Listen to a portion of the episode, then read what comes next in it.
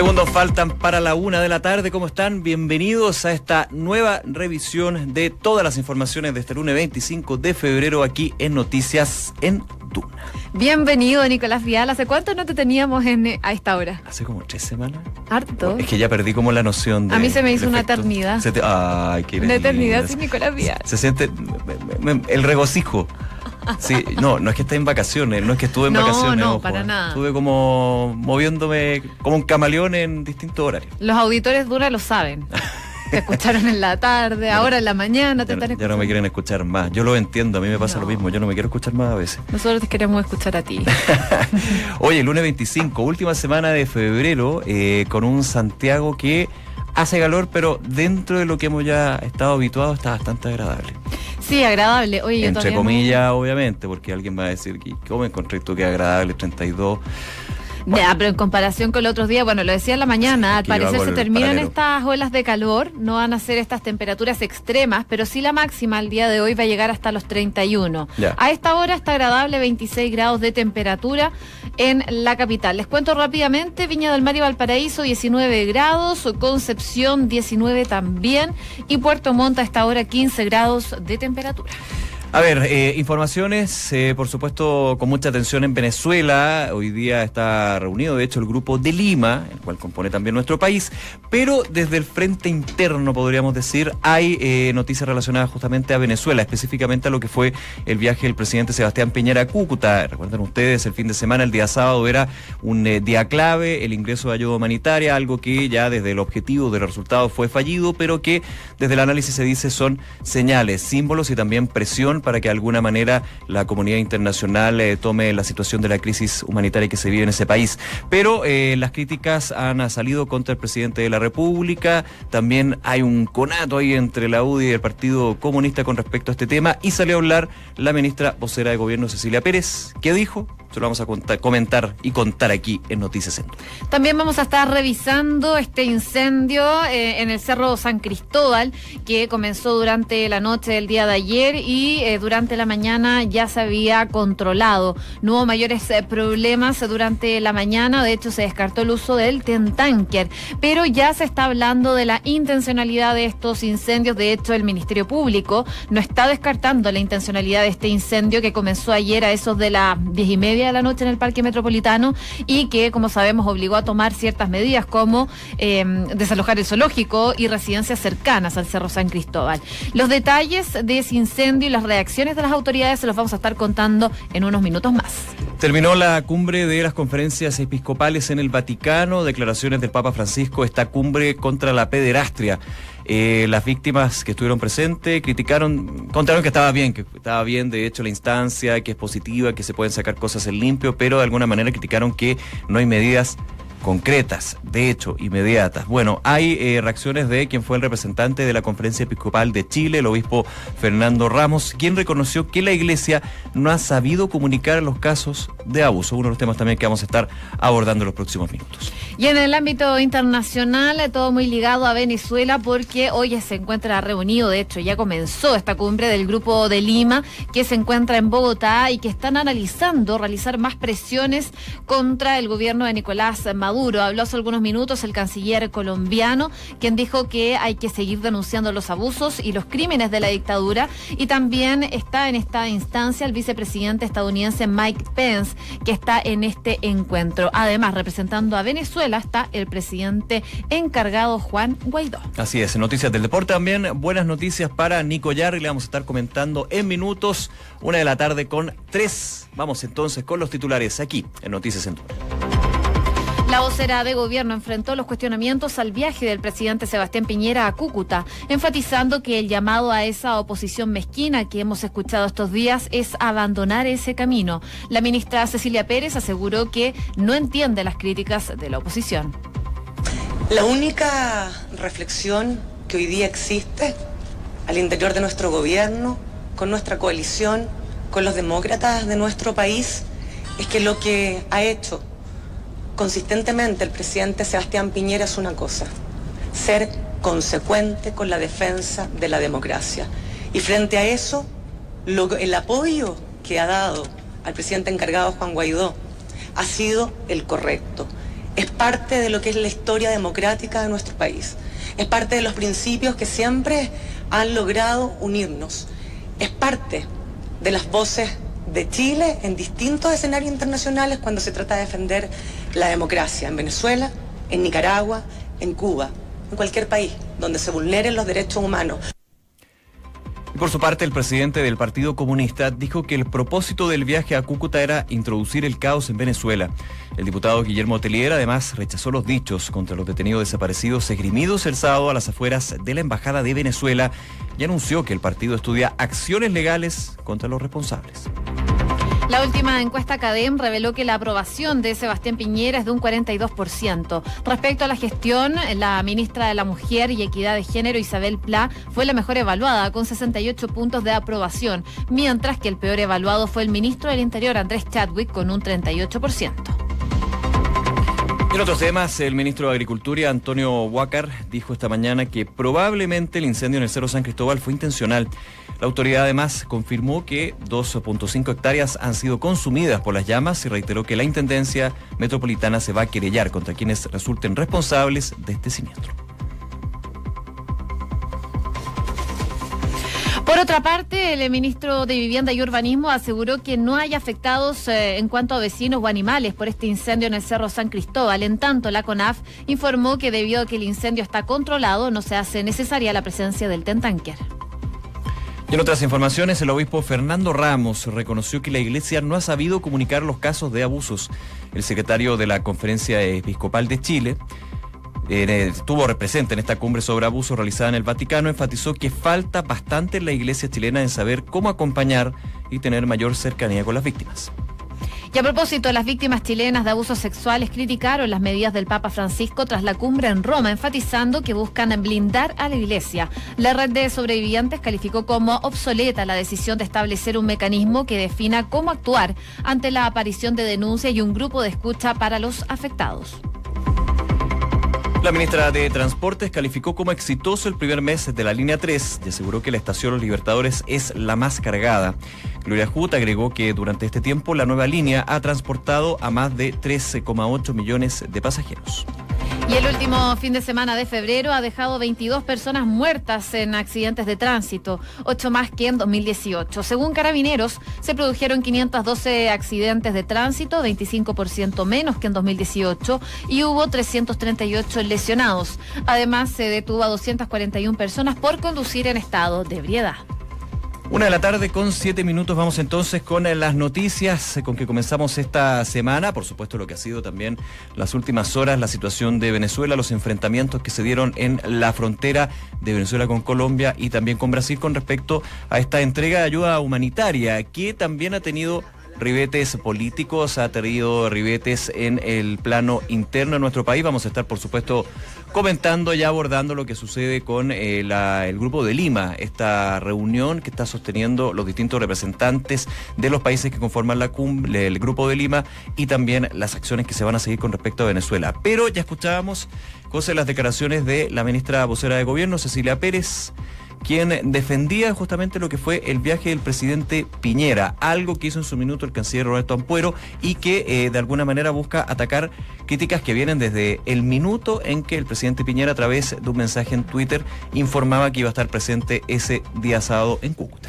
Hizo varios puntos eh, la ministra vocera de gobierno en esta mm, conferencia de prensa. Primero, bueno, como tú decías, defendió este viaje del presidente Sebastián Piñera a Cúcuta, a la frontera con Venezuela. Según lo que decía la vocera no pueden comprender en qué parte de la historia está la oposición. Apoyan a dictadores como Maduro que tanto daño le han hecho y le siguen haciendo a, su pueblo eh, estos problemas. Y en ese sentido también agregó que el llamado a la oposición es que eh, escuchen lo que está pasando y que abandonen el camino que han tomado el último tiempo. Fueron las declaraciones que dio la vocera de gobierno en cuanto al rol que ha tenido la oposición, en cuanto sobre todo a este viaje que hizo el presidente Sebastián Piñera a Cuba Y también respondiendo a las críticas de, este, de esta carta que firmaron varios integrantes del Partido Socialista en donde eh, señalaban y criticaban el rol que ha tenido el presidente Sebastián Piñera y su gobierno en cuanto a las relaciones eh, externas, a las relaciones internacionales. En la mañana en Dura en Punto conversábamos con el eh, senador José Miguel Insulza, ex canciller, ex secretario general de la OEA también,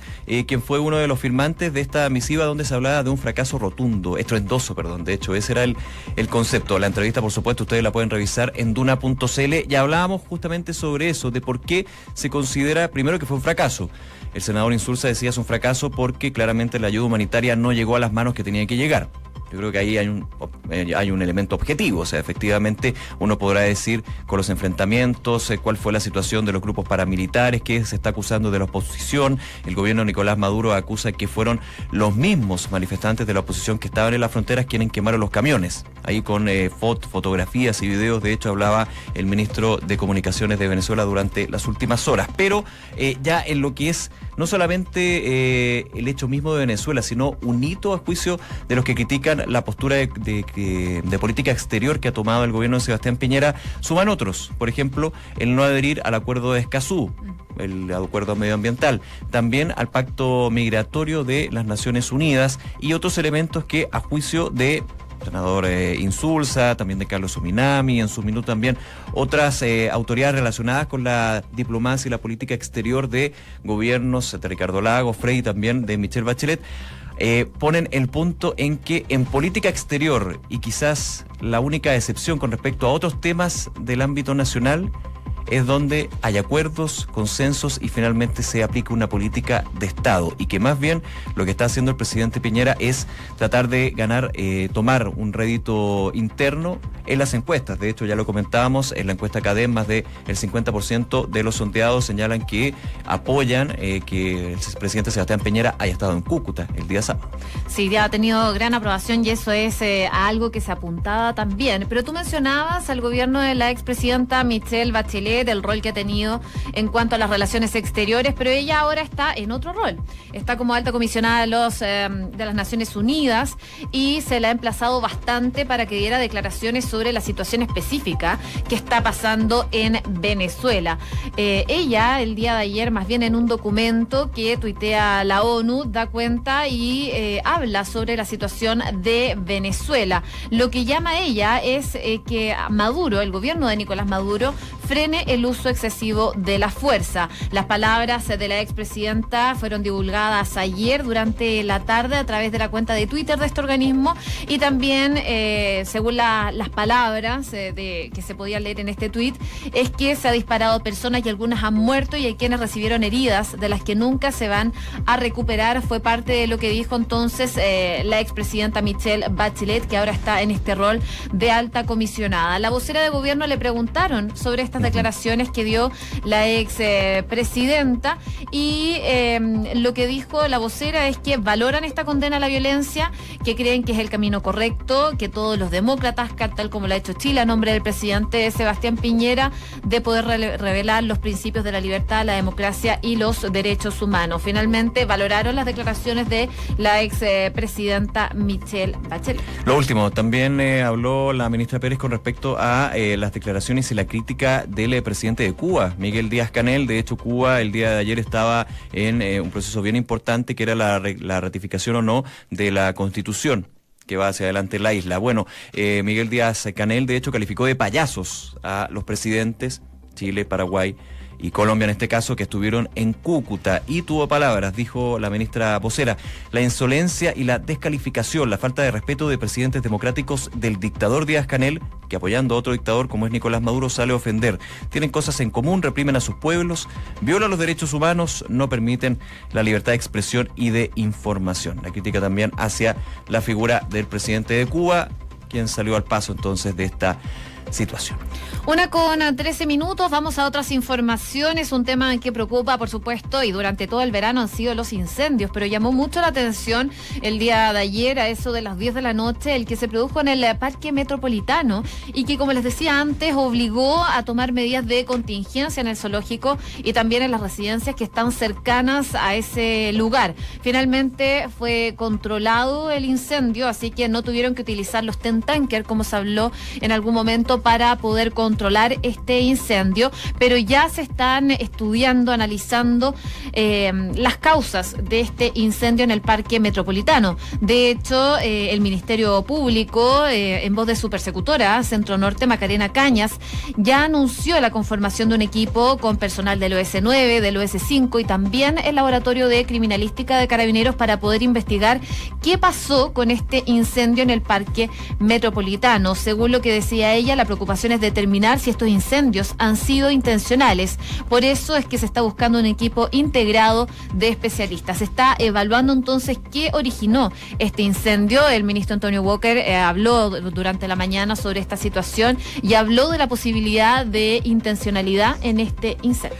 Claro, eh, obviamente hemos tenido un verano marcado por los incendios forestales, también por lo que es un hecho de la causa. Los incendios forestales se eh, generan en casi el 100%, porque hay excepciones, pero ya lo mínimo, por la mano del hombre, ya sea por negligencia, o intencionalidad. Y la intencionalidad, claro que ha tenido un, eh, un eh, concepto relevante durante eh, los últimos días con respecto a los incendios forestales. El de San Cristóbal, uno sacando la cuenta y con la experiencia, claro, diría aquí es muy raro, muy difícil que se dé esta clase de situaciones y finalmente va a ser investigado por el Ministerio Público y en este caso la Policía de Investigaciones. Ojo que eh, había mucha preocupación ayer por dos temas. Primero por las viviendas en el sector de Recoleta, al lado, digamos, de la comuna de Recoleta, en el eh, Cerro San Cristóbal. Finalmente se logró encauzar el fuego, cortafuegos que permitieron que no llegara a las viviendas, departamentos, casas que están en ese lugar.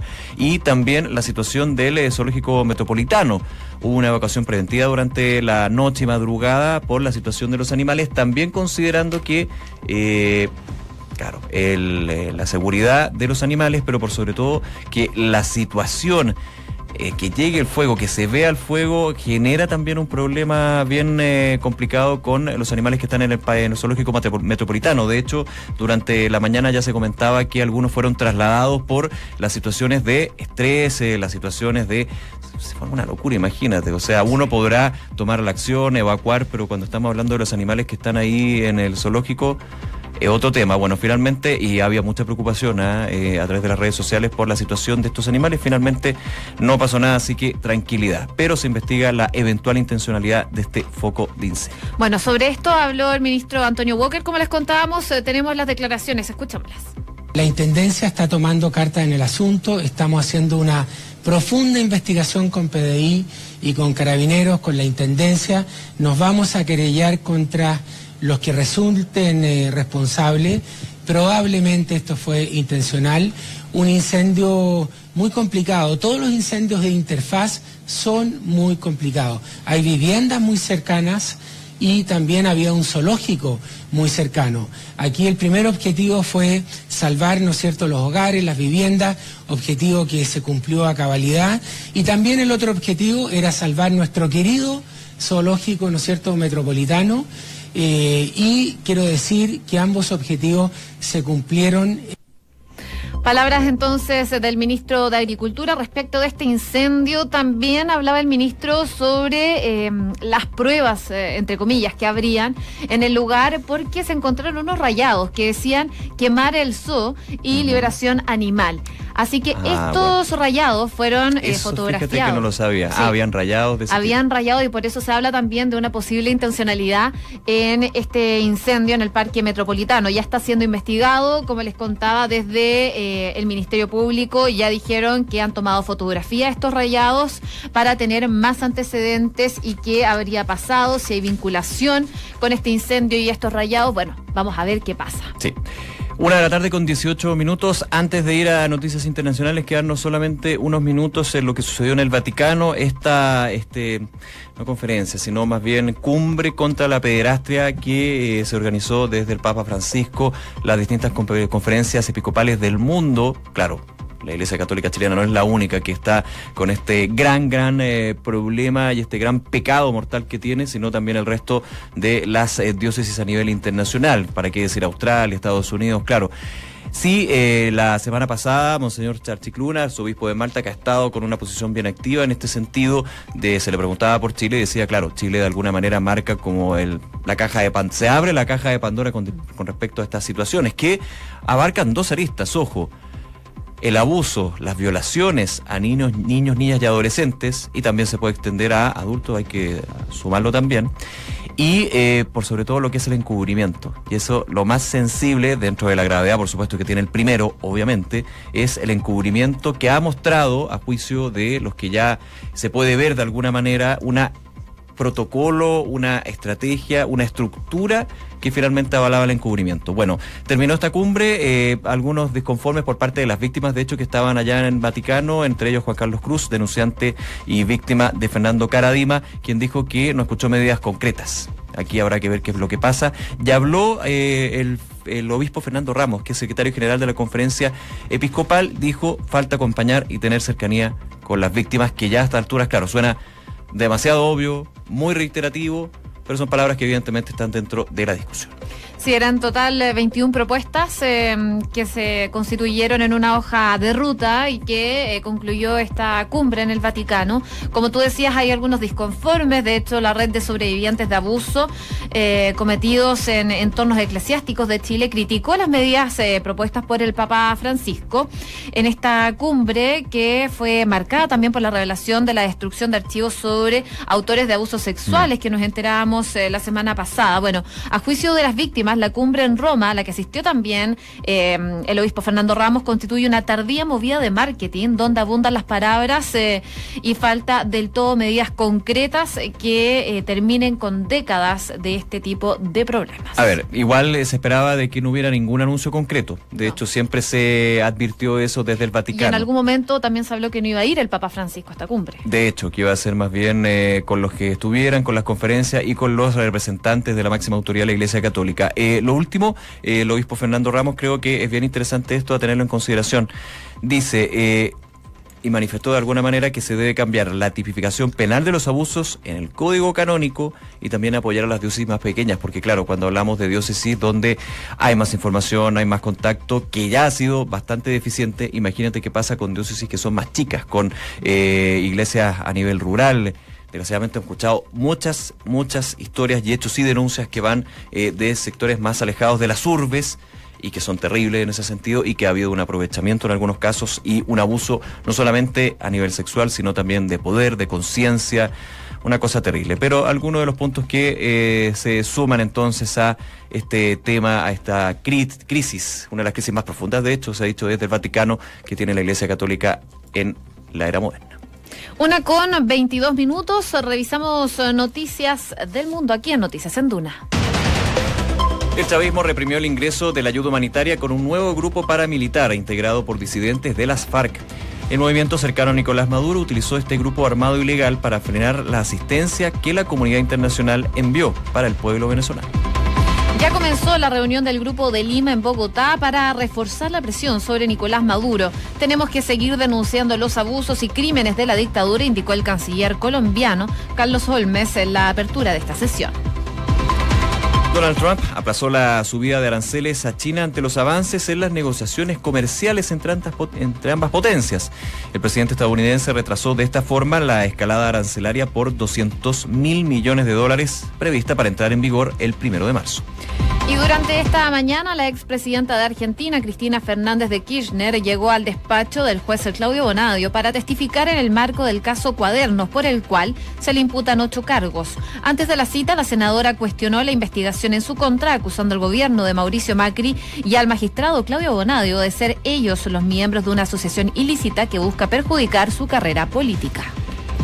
Una de la tarde con 23 minutos, eh, ya lo comentamos, el Grupo de Lima se reúne el día de hoy, atentos entonces con lo que se pueda sacar el limpio de esta reunión, que de hecho están los representantes del Grupo de Lima, los países que lo componen, y eh, el vicepresidente de Estados Unidos, Mike Pence, que eso evidentemente ya genera ciertas esquirlas. Estados Unidos presente en, el, en la reunión del Grupo de Lima, esto luego del día sábado en la fallida entrada de ayuda humanitaria, esto también luego de que el presidente encargado de Venezuela, Juan Guaidó, tuitear en su minuto que eh, iba a incitar, no incitar, no es el concepto, pero iba a movilizar a las autoridades internacionales con respecto a eh, poner todas las cartas posibles sobre la mesa, haciendo un guiño indirectamente, o para muchos directamente, hay que decirlo, a una intervención eh, militar que eso lo fue matizando. Después dijo que se refería más bien a un cerco diplomático, pero quedó ahí, el mensaje Mira, quedó ahí. te doy el mensaje textual. Vamos. Debemos tener abiertas todas las opciones para lograr la liberación. Mira. Todo esto luego de la situación del sábado, que fue bastante caótica. Y que yo seguía los tweets de Juan Guaidó durante todo el día porque estaba bien activo en ese proceso y eh, al final del día hablaba de que se estaba eh, cometiendo un crimen de lesa humanidad, no permitir la entrada de ayuda humanitaria y que había que invocar el eh, Pacto de Ginebra. Entonces también ahí se van sumando las cosas. Bueno, es importante todos esos detalles ponerlos en la olla porque eh, están siendo discutidos en esta cumbre en Bogotá, donde, insisto, está el vicepresidente de Estados Unidos, Mike Pence, De y hecho, va a obviamente... hablar en unos minutos más. Ah, va a hablar unos minutos. Y también podría de alguna manera mostrar cuál es la postura que tiene Estados Unidos. Ya hemos escuchado al presidente Donald Trump, quien ha sido crítico evidentemente de la situación de Venezuela, del gobierno de Nicolás Maduro, y siempre se le ha preguntado, ¿está evaluando la posibilidad de una intervención militar así? Pan pan, eh, Vino, vino. pan pan vino vino y le dice y Trump ha dijo ha dicho tenemos todas las alternativas sobre la mesa habrá que analizarla en su minuto. Entonces lo que dijo Guaidó se asimilaba muchísimo entonces a lo que había dicho Donald Trump y esto también en eh, lo que está sucediendo. Hay una serie de declaraciones que se entregaron al principio de esta reunión. De hecho habló el canciller colombiano Carlos Holmes Trujillo. Él decía tenemos ante nosotros la responsabilidad de redoblar nuestro apoyo intensificar nuestro respaldo. Tenemos que seguir denunciando los abusos y crímenes de la dictadura. Son algunas de las eh, líneas que se han estado lanzando desde Bogotá, donde también está Juan Guaidó presente en esta reunión. Así es, de hecho, el presidente colombiano Iván Duque eh, fue el que tuvo el honor, en el fondo, de abrir esta reunión del Grupo de Lima en Bogotá, pidiendo un aplauso para Venezuela, más bien para el venezolano Juan Guaidó. Según sus palabras, dice: Quiero expresar el profundo honor de tener hoy acá, vinculándose al Grupo de Lima, el presidente Juan Guaidó. Así que se están dando declaraciones de diferentes autoridades de, este, mm, de los miembros del Grupo de Lima y se espera, como les decía anteriormente, que en unos minutos más hable Mike Pence. Quiera decir, vamos a estar muy atentos aquí en Noticias en Duna. De todas maneras, lo último, eh, brevemente, eh, la duda si Juan Guaidó va a volver a Venezuela o no. Recordemos que él salió de Venezuela Ah, bueno. Con eh, una orden de arraigo, digamos, por la justicia eh, de ese país. Sale, ahora no se sabe si va a volver, hará de alguna manera algo, es totalmente distinta la situación, pero para entender lo que sucedió con Carles Puigdemont, por ejemplo, eh, que fue el eh, presidente de Cataluña, quien sale, finalmente nunca más pudo volver, ahí se dijo, bueno, si está fuera no sirve de nada. Entiende, que se entiendan mis palabras, son distintos los, las, las historias, pero lo que pasa cuando uno sale de un país y finalmente no puede volver, y es, en este caso, el presidente encargado, es una de las dudas que están en el aire. Una con 26 minutos, revisamos noticias del deporte. Ya le contábamos, Nicolás Yarri se convirtió en el nuevo número uno de Chile en dobles, tras subir 17 puestos en el ranking ATP, superando a Julio Peralta. En tanto en singles cayó 20 puestos y quedó en el puesto 67 del mundo, pero se mantuvo como la raqueta número uno de nuestro país. Y la Supercopa de Chile, que medirá a Palestino y a Universidad Católica, se llevará a cabo en el Estadio Fiscal de Talca el 23 de marzo. El compromiso enfrentará al monarca del campeón nacional 2019 con el ganador de la última Copa Chile, la UC y los tetracolores respectivamente.